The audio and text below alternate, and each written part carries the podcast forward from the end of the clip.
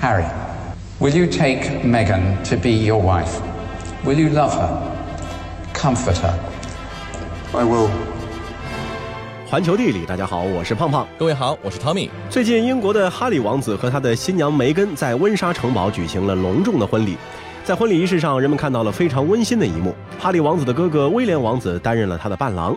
七年前，在威廉王子和凯特王妃的婚礼仪式上，当时担任伴郎的弟弟哈里转头看了眼凯特，然后笑盈盈地低声告诉哥哥：“等一等，就快看到他了。”的画面呢，仍然为人津津乐道。嗯，而这一次啊，哥哥终于是看到了弟弟告别单身，想必呢也是十分的感动和开心的。是啊，通过威廉王子和哈里王子的婚礼呢，不知道大家有没有看出一些似曾相识的感觉？看过威廉王子婚礼的朋友们呢，也许不会忘记啊。当时啊，新郎威廉是穿着一身猩红色爱尔兰卫队制服，可谓是帅气逼人；伴郎哈里呢，则是一袭红领黑色制服紧随其后。而在这次的哈里王子的婚礼上，两位王子呢，则都以一身笔挺的黑色戎装呢，走入公众的视线。不只是他们兄弟俩，这个军装加白婚纱呢，其实早就成为了英国王室长达百年的婚礼标配。从英国女王伊丽莎白二世和菲利普亲王到查尔斯王子和戴安娜王妃，这个是无一例外的。那这个不成文的服装搭配习惯啊，最早呢是起源于1840年维多利亚女王和阿尔伯特亲王的婚礼。嗯，按照当时的传统，王室婚礼呢都会选择金银材质的礼服，配以珍珠镶嵌。但是维多利亚女王觉得这种虚荣浮华的风格呢，并不符合自己女王的身份，于是呢就选择了白色的绸缎，配以精美的蕾丝花边来制作婚纱。那这也让维多利亚女王成为了全世界第一个穿着白色婚纱举行婚礼的人，而她的婚纱经历了多年，仍然是。是人们恋恋不忘的一款时尚经典。嗯，再来看看当时的阿尔伯特亲王的这个军装啊，同样也是成为了后世模仿的对象。哈利王子的爷爷菲利普亲王在一九四七年和女王伊丽莎白二世结婚的时候呢，就是穿着英国海军的上尉军服。一九八一年，查尔斯王子和戴安娜王妃婚礼当天啊，这个查尔斯呢是身着海军司令服，而威廉王子在婚礼上选择了爱尔兰卫队军服，是因为他的军阶是爱尔兰卫队步兵团荣誉上校。而爱尔兰卫队呢，则是负责守卫白金汉宫的御林军的一个支队。那说起来，在英国王室中，除了尚未成年的孩子啊，其他男性成员多多少少呢都会有一段从军经历。而至于这背后的原因嘛，和欧洲王室普遍通行的古老传统是密不可分的。行走小百科。在近代以前，执掌国政的欧洲各国国王，同时也是本国军队的最高统帅。为了积累军事经验，并在军队中树立威信，当时的王室男性成员大多在青少年时期便要从军打仗。被誉为现代战争之父的瑞典国王古斯塔夫大帝，十六岁时就随父出征了。现如今，虽然不再拥有对军队的指挥权，但欧洲各国的国王依然是名义上的国家武装力量的最高统帅。出于自古以来的尚武传统以及维护王室家族荣誉的需要，男性后代参军的传统就一直被保留了下来。这除了能让王室家族中的年轻继承人们砥砺自身，也向世人展示了王室和军队数百年来尚未断绝的羁绊。那根据传统，英国王室的男孩呢，一般都要在高中毕业之后参军。但是这个传统从查尔斯王子开始呢，就出现了改变。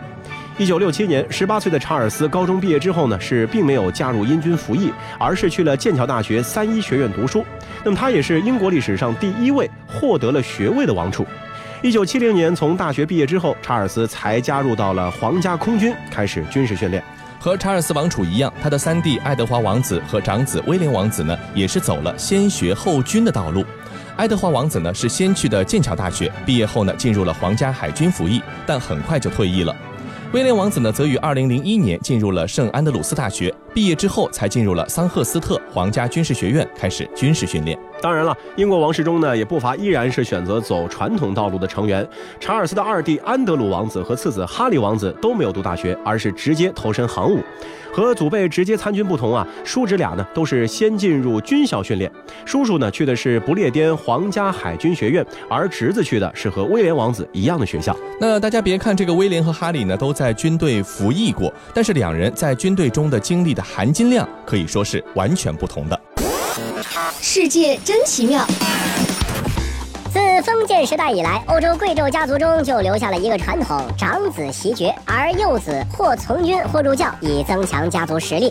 虽然说长子有时也会被要求在军中历练，但是幼子才会以军职为主业。因此，欧洲近代的一些卓越统帅，比如说孔代亲王、欧根亲王、卡尔大公和威灵顿公爵等人，无一例外都是家中的幼子。英国王室呢，大体上也是承袭了这种传统，所有的王子呢都要在军队中历练一番，但是历练的程度呢是不尽相同的。比方说，哈利王子呢曾经两次前往阿富汗战场的前线和塔利班作战，而且还是阿帕奇武装直升机的飞行员，甚至在接受采访时大呼过瘾。英国王室为此还下谕，希望国防部让哈里远离前线，并且加强对他的护卫。那我们再来看一看威廉王子，他不仅从军要比弟弟晚，而且呢还比弟弟提早两年退伍。服役期间呢，威廉王子只接受一些非战斗性的任务。虽然说这段经历也并非是作秀，但是和弟弟跌宕起伏的从军经历比起来，威廉的这七年呢，也确实是波澜不惊。威廉王子也多次表达了想上前线参战的愿望，但是王室就始终没有批准，因为根据传统，只有非长子的王子才可以去前线服役。嗯。那不仅是这一代，威廉和哈里的父亲查尔斯王储呢，从剑桥大学毕业之后，也加入了皇家海军，服役五年。期间啊，河清海晏，查尔斯呢也没有捞到什么实战经验，而且相当一部分时间都用于军校学习。而查尔斯的二弟安德鲁王子在马岛海战的时候，驾驶海王直升机直接参战，其战斗经历要比侄子哈里还要传奇。最值得一提的，还要数英国女王伊丽莎白二世。并非男四的她呢，曾经在十九岁的时候加入了一个支援战争的妇女群体，为英国在二战中的胜利奉献了一份力量。她本人呢，还得到了中尉军衔。说到这儿呢，很多人可能就要问了，哎。难道英国近代的国王们都没有经历过实战的洗礼吗？嗯，其实也不然。伊丽莎白二世的父亲乔治六世和祖父乔治五世年轻的时候呢，因为都不是王位的第一顺位继承人，因此啊，他们都曾经在皇家海军的一线作战部队服役，并且都是表现良好。英国能在一战和二战当中获胜，这两位前线军官出身的国王自然是有一份功劳在的。相比之下，乔治五世的长子，乔治六世的大哥爱德华八世，除了留下了不爱江山爱美人的故事之外呢，在军事上就几乎毫无建树了。嗯，那虽然说参军啊是这群王子勋爵们的必修课，但是这群蓝血公子哥们呢，从军之后得到的照顾，多少还是要优于平民家族出身的男孩的。例如哈利王子就能够被家里人啊从这个前线调走。此外呢，寒门子弟还等着一级一级晋升军衔的时候，王子王孙们就可以靠着意外而晋升，获得荣誉军衔了。维多利亚女王的父亲威廉四世十三岁的时候呢，就加入到了海军，二十岁的时候晋升海军上尉，次年就连跳三级升至了海军上校。此后他又担任英国海军传奇纳尔逊将军的部下，二十三岁就晋升为海军少将。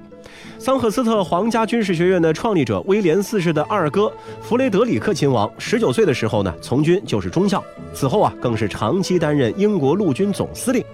王室有这般殊遇，也难怪英国女王伊丽莎白二世的叔叔蒙巴顿勋爵刚参军的时候，会被英国的不少老兵讥讽为生下来就带有军官臂章的皇家小崽子。嗯，当然啊，国王作为国家武装力量名义上的最高统帅，军衔呢也得要是最高的。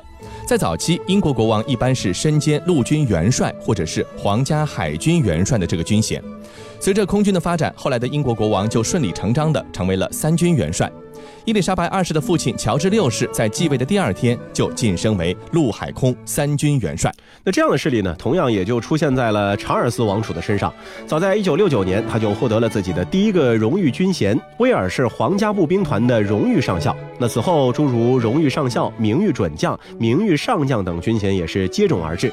二零一二年，查尔斯王储迎来了最后的一次晋升，他被同时晋升为了英国陆军、皇家海军和皇家空军的元帅，当然都只是荣誉性质的。嗯，但是查尔斯呢，可不是英国现在的唯一的三军元帅，毕竟他还不是英国国王，只是一位王储。另一位元帅的晋升经历呢，更为传奇，他就是查尔斯的父亲菲利普亲王。虽然英国女王伊丽莎白二世才是英国武装力量名义上的最高统帅，但由于高阶军衔授予女性呢还没有先例，因此作为丈夫的菲利普亲王就代妻受衔了。菲利普亲王在第二次世界大战的时候啊，就依靠战功晋升为了英国皇家海军上尉。那么在和伊丽莎白二世结婚之后呢，他又在两年内从海军少校晋升到了中校。一九五二年，伊丽莎白二世继位为英国女王之后，次年。三十二岁的菲利普亲王就晋升为了英国三军的最高军衔元帅。要知道啊，同为英国王室成员，且在二战中为英国立下了赫赫战功的蒙巴顿勋爵，也直到一九五六年才晋升为海军元帅。从中校一下子就晋升到元帅，菲利普亲王这个王室外来人员也算是颇具传奇了。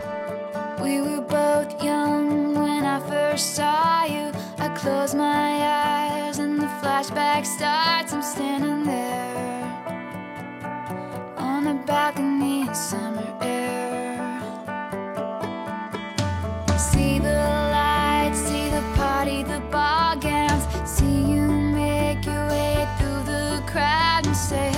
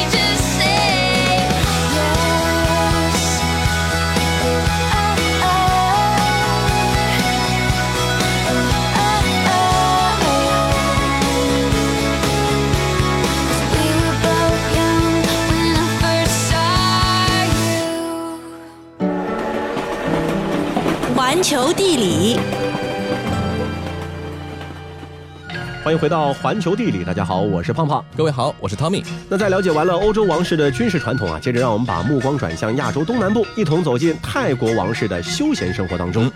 在泰国中部呢，有这样的一座海滨小镇，它和芭提雅隔海相望，距离曼谷大约是三小时车程。它是泰国王公贵族们每年必去的度假胜地。前任泰国国王普密蓬更是长期的居住在此地的行宫之中。长久以来，华欣都只是泰国境内的一个默默无闻的小渔村。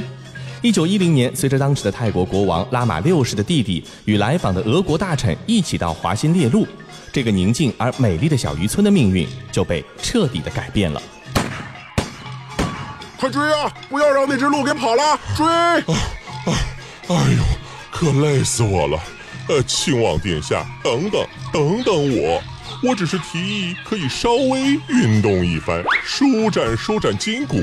猎鹿这运动实在是，唉，实在是太激烈了。咱咱能缓缓吗？啊，这鹿肉我可以不吃的。哎，你早说嘛！我还以为你非吃不可呢。来人呐，传令下去，停止打猎行动，原地休息。哎呦，谢谢殿下。哎呦，让我好好缓缓，好好缓缓。哎呦，从来没有这么跑过，太累了。哎，别躺着了，快起来！你看那那那还有那儿，我怎么从来都没有发现这里竟有着如此美丽的风景呢？来人呐，传令下去，即刻启程回宫！我要把这个美丽的地方第一时间介绍给我的好哥哥。啊，这才休息了一分钟就要回去了，殿下，我申请断后，你们别管我了，让我再在这儿躺一会儿，躺一会儿。这哪行啊？您可是我们国家请来的贵客，哪有让贵客走在后面的道理啊？来人，赶紧的，把他给我搀走，搀不走就直接抬走。我还急着回去和我哥哥分享这个美如仙境的地方呢，可不能因为他给耽搁了时辰。很快，华欣就成为了泰国王室贵族们的流连之地。一九二零年，泰国国王拉玛六世在华欣建了一座皇家夏日行宫鹿园，随即引发了皇室贵族们的纷至沓来。由此，华欣也成为了泰国最早的海滨度假胜地之一。那泰国人在说起华欣的时候呢，往往会带上邻近的小镇七岩，并且呢把这个两个地方合起来叫做华欣七岩。嗯，沿着同一条海岸线，分别隶属于毕武里府和巴蜀府的华欣七岩是紧密相连，绵延十多公里的沙滩，在泰国中部的海湾上呢，是勾勒出了一条美丽的弧线。即便现如今泰国的公路系统已经比较发达了，但是啊，资深的旅游达人仍旧会固执地选择乘坐火车进入华欣，不因为别的，就因为华欣有泰国最美的火车站——华欣火车站。这个修建于1911年的火车站呢，同时也是泰国最古老的火车站之一。嗯，那如果从历史的角度来谈啊，这华欣火车站呢，可以说是整座城市的一个起点。在泰王拉玛六世的时期啊，这里曾经是皇室的御用车站。作为泰国历史上的首位留洋的国王，拉玛六世一九一零年继位之后，就将重心呢放在建设基础设施和军队之上，铁路呢是其中的一部分。主持修建铁路的甘蓬毕亲王同样也是留过洋的，他将铁路技术和无线电技术引入泰国，不仅是建造了华新火车站，还修建了当时华新早期的一间奢华度假酒店。而这个火车站的建成，也让华新从昔日的小渔村一跃成为了皇家度假的圣地。甘蓬碧亲王在设计的时候呢，运用了大量的泰国传统建筑中的鲜艳颜色，那这也让火车站成为了当地最醒目的一个地标。站台上有一座泰式建筑风格的候车室，这个是泰国王室专用的。那么当年甘蓬碧亲王从拉玛六世位于泰国中部佛统府的皇宫沙纳姆长宫寻找灵感，建立了这个候车室。每次度完假，拉玛六世呢都会在这里候车。那么直到现在，王室成员每年都会到华欣的行宫室短暂居住。只是啊，交通工具由火车改成了汽车，那这个候车室就空置下来了。嗯，从七岩进入华欣之前呢，建议大家呢可以首先去看一看考龙穴。它位于九十二米高的考龙山上，算得上是整个碧武里府内的最重要的一个石窟了。景区入口处呢，并没有繁复的装饰，需要走上百余级的台阶才能够到达洞口。从山脚下沿着石梯呀涉阶而上，就能够看到三五成群的猴子悠闲地在觅食、散步、端坐。有时候呢，则是忽然跳跃到扶手上，试图从行人手中讨要食物。石阶两侧呢是郁郁葱葱的树林，也成为了猴群天然的一个栖息之地。据当地人说啊，考龙山上一共有五千多只猴子，但是呢，很奇怪，这猴子从来都不进入考龙穴捣乱，似乎就注定了这里是一个神圣的地方。到了洞穴口，再沿着石梯往下走，一个巨大的洞穴就会出现在眼前。洞穴呢是宽广秀丽，景色宏阔，洞壁上有无数美丽的钟乳石。早年太皇拉玛四世呢，曾经以苦行僧的传统方式生活了数年。一个偶然的机会啊，他突然发现了考龙穴，便顺着树藤爬了下来。当时呢，他在洞内发现了三尊木雕做成的佛像，并且呢，用水泥把它们都封存好了。那在继位之后呢，他就命人到这里好好的修建一番。王室在华欣度假的传统，其实也就是从这个时候开始的。嗯，据说当年啊，大成王朝沦亡之后，泰国的第三代王朝的建立者吞乌里大帝在泰国东部招兵买马，赶走入侵的缅甸军队。每次打仗之前，他都会到考龙穴呢进行祭拜，几乎呢次次都会打胜仗，最终统一了泰国。由此啊，这个考龙穴呢又被当地人称为是胜利镇。天然形成的石穴，如今被信徒们改造成供奉的神殿。那现在的洞穴内呢，一尊尊古老的佛像是并排林立，主洞里呢，则是供奉着一尊硕大的卧佛。这尊卧佛啊，是大成王朝时期由太皇拉玛四世建立的，最早呢仅有五米长。拉玛五世在位的时候呢，进行了重建，把它做成了十二米长。佛像上呢，也刻有拉玛五世献给三世及四世的亲笔题字。洞顶还有一个天然通风口，形成自然的光源。当阳光由洞穴顶部射入宫殿啊，就犹如是一道神圣之光，照的每尊佛像都是熠熠生辉，更添了一分神圣的感觉。那在华欣旅游呢，一定不能错过的就是这座城市里的古老行宫。其中最有名的便是考汪宫，以及拥有浪漫名字的爱与希望之宫。在去之前，你不妨可以复习一下电影《安娜与国王》，周润发扮演的国王呢，就是拉玛四世，而故事发生地点呢，就是拉玛四世的行宫考汪宫。I wish to thank you, ma'am, for your courage. I thought I never wanted to see you again. I had a vision of young Tuptim, and I followed. I think, by touching us all, we have fulfilled their destiny and attained eternal peace. Through birth and rebirth, we Buddhists hope to learn from our mistakes. 行走小百科，考汪宫被建立在钟灵俊秀的考汪山顶，从华新市中心驱车过去需要半小时。这座行宫已有一百多年的历史，白色斑驳的外墙墙体留有时光的印记。由于整个七岩地区的山并不多，因此在很远的地方就能够望到考汪山以及山巅之上的古老行宫。到了山脚下后，乘坐小缆车沿山路而上，是最快到达考王宫的方式。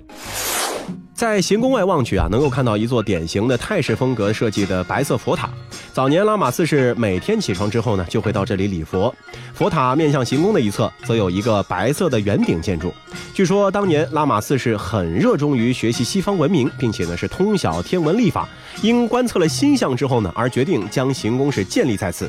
为了满足自己对于天文学的浓厚兴趣啊，他特意修建了一座小型天文台。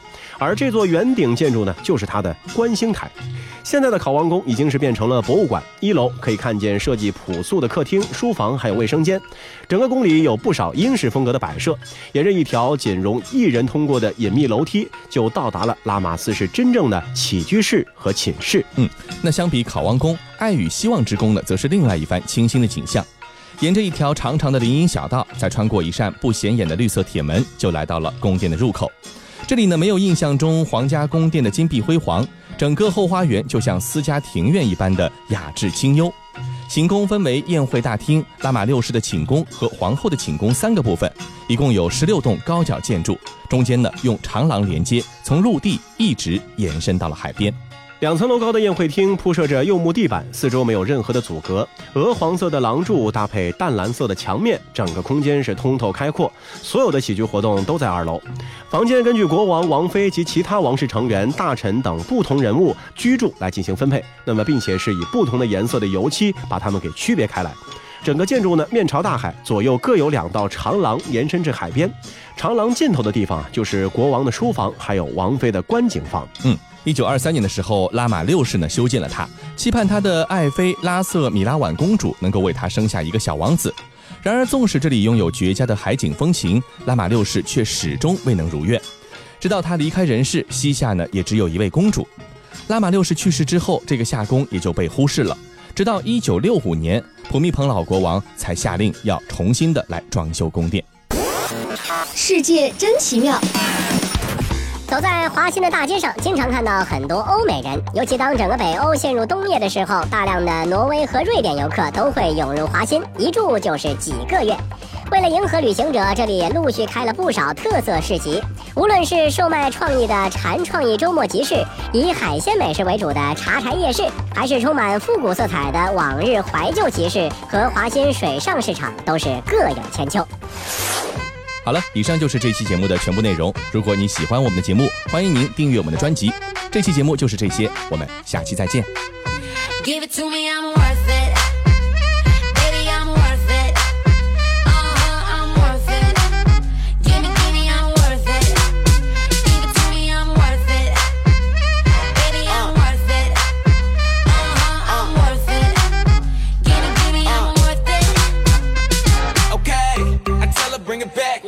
some. Bring it, bring it back like she loves some. Uh, in the club with the lights off, but you acting shy for.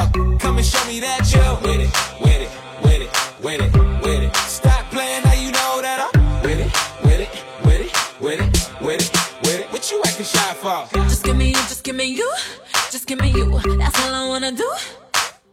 And if what they say is true, if it's true, I'ma give it to you. I may take a lot of stuff, guaranteed I can back it up. I like it a little rough, not too much, but maybe just